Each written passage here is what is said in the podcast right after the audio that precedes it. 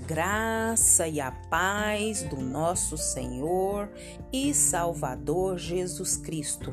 Aqui é Flávia Santos e bora lá para mais uma meditação. Nós vamos meditar nas Sagradas Escrituras em Romanos 13, 5. E a Bíblia Sagrada diz: é necessário que sejamos submissos às autoridades é necessário que sejamos submissos às autoridades. Romanos 13, 5. Oremos. Pai, em nome de Jesus, pedimos ao Senhor mais uma vez, Pai, com muita consciência, com muito temor, com muito tremor, perdão dos nossos pecados. Pai, perdoa os meus pecados, Pai, perdoa as minhas falhas. Pai, em nome de Jesus, eu suplico a Ti, Pai, perdoa-me. Pai, não me deixa ser insensível ao pecado. Não me deixa, Senhor amado, cair, Senhor amado, no esquecimento dos pecados cometidos. Mas que o Teu Espírito Santo, Pai, a cada pecado, possa estar falando ao meu coração, me convencendo dos tais e me ajudando, Pai, a vencer cada um deles. Pai, agradeço ao Senhor por mais um dia. Agradeço ao Senhor, Pai amado, por mais uma oportunidade de te servir. Agradeço ao Senhor por todo o amor e cuidado para comigo e para com os meus. Pai, que o teu Espírito Santo continue falando aos nossos corações. Pai, que o teu Espírito Santo continue agindo na nossa vida, na vida dos nossos, nas nossas causas, Pai. Tira toda angústia, toda tristeza, toda dor, tira todo medo, tira toda aflição e dai-nos a tua paz. Aquieta nossa alma clamamos a Ti, suplicamos a Ti e continua falando conosco. É o nosso pedido, agradecidos no nome de Jesus. Amém. Nós vamos falar hoje sobre as autoridades. Autoridades. Toda autoridade ela foi constituída por Deus. Ah, mas tem uns umas autoridades aí, tem uns políticos aí que pelo amor de Deus, foram constituídas por Deus. Deus lhes permitiu aquela autoridade, aquele cargo. Se eles não exercem bem, eles vão prestar conta para Deus. Então, autoridades, e é necessário, o versículo diz de Romanos 13, 5, é necessário que sejamos submissos às autoridades. E o que é ser submisso? Submissão é a condição que se é obrigado a obedecer. É uma sujeição, uma subordinação. A submissão é a disposição para obedecer para aceitar uma situação de subordinação com docilidade, com obediência. É, é acatar, né? É cumprir, é, é respeito, é subordinação. E biblicamente, o que é a sub, submissão? Normalmente a submissão é marcada, falando de maneira bíblica, que é a, é a espontaneidade do submisso perante algo ou alguém, ou seja, uma obediência voluntária. É isso mesmo, né? A submissão ela é uma ação ou efeito de se submeter. Então, que o Espírito de Deus venha continuar a falar aos nossos corações. Parece brincadeira a gente falar em se sujeitar às autoridades no mundo de hoje. Em toda parte existe uma percepção exagerada ou não de que a política não é um negócio limpo. Diante desse quadro, muitos não querem nem saber e nem se sujeitar às autoridades. É mecanismo é, que a gente já tem de se autodefender. E particularmente aqui no Brasil, a coisa é bem arrochada. É interessante no notar que aquilo que o apóstolo Paulo escreveu foi dirigido aos cristãos de Roma. E agora pense um pouco: será que os políticos de Roma, no primeiro século da era cristã, eram justos? A história diz que não. Mesmo assim, com um dos baluartes do cristianismo, o apóstolo Paulo disse o que? Obedeçam às autoridades.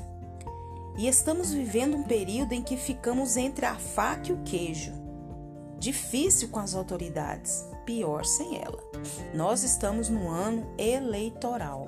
E nós precisamos o que? Orar pelas nossas autoridades, que é o que a Bíblia diz. Nós temos que o que? Não é ficar batendo boca, porque a Bíblia não diz isso. A Bíblia não diz ficar nas redes sociais deitando sarrafo. A Bíblia não diz para a gente ficar falando mal de A, de B, de C, levantando questões, levantando assuntos que só vão trazer polêmica. A Bíblia nos orienta a orar pelas autoridades, se quisermos ter uma vida tranquila e sossegada, diz lá aonde? Em Timóteo. E a Bíblia diz que é necessário que sejamos submissos às autoridades, desde que isso não venha ferir a nossa fé cristã, né? Óbvio.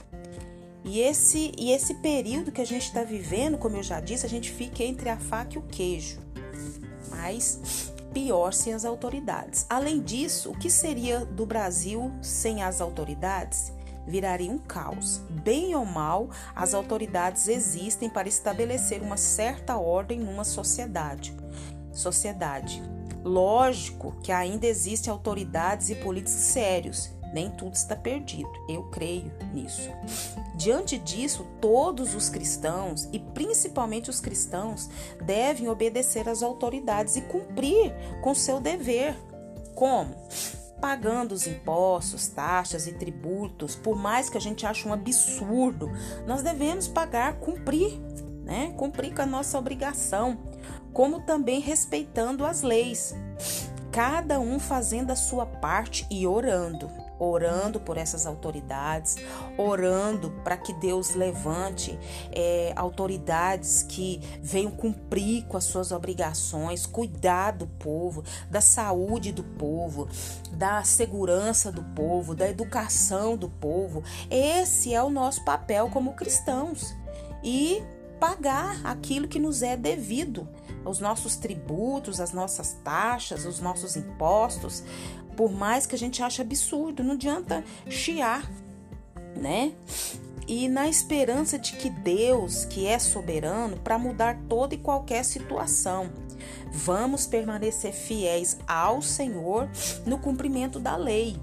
Claro, não podemos mudar o mundo, mas cada um deve fazer o que? A sua parte na tentativa de cumprir para que haja um mundo um pouco melhor.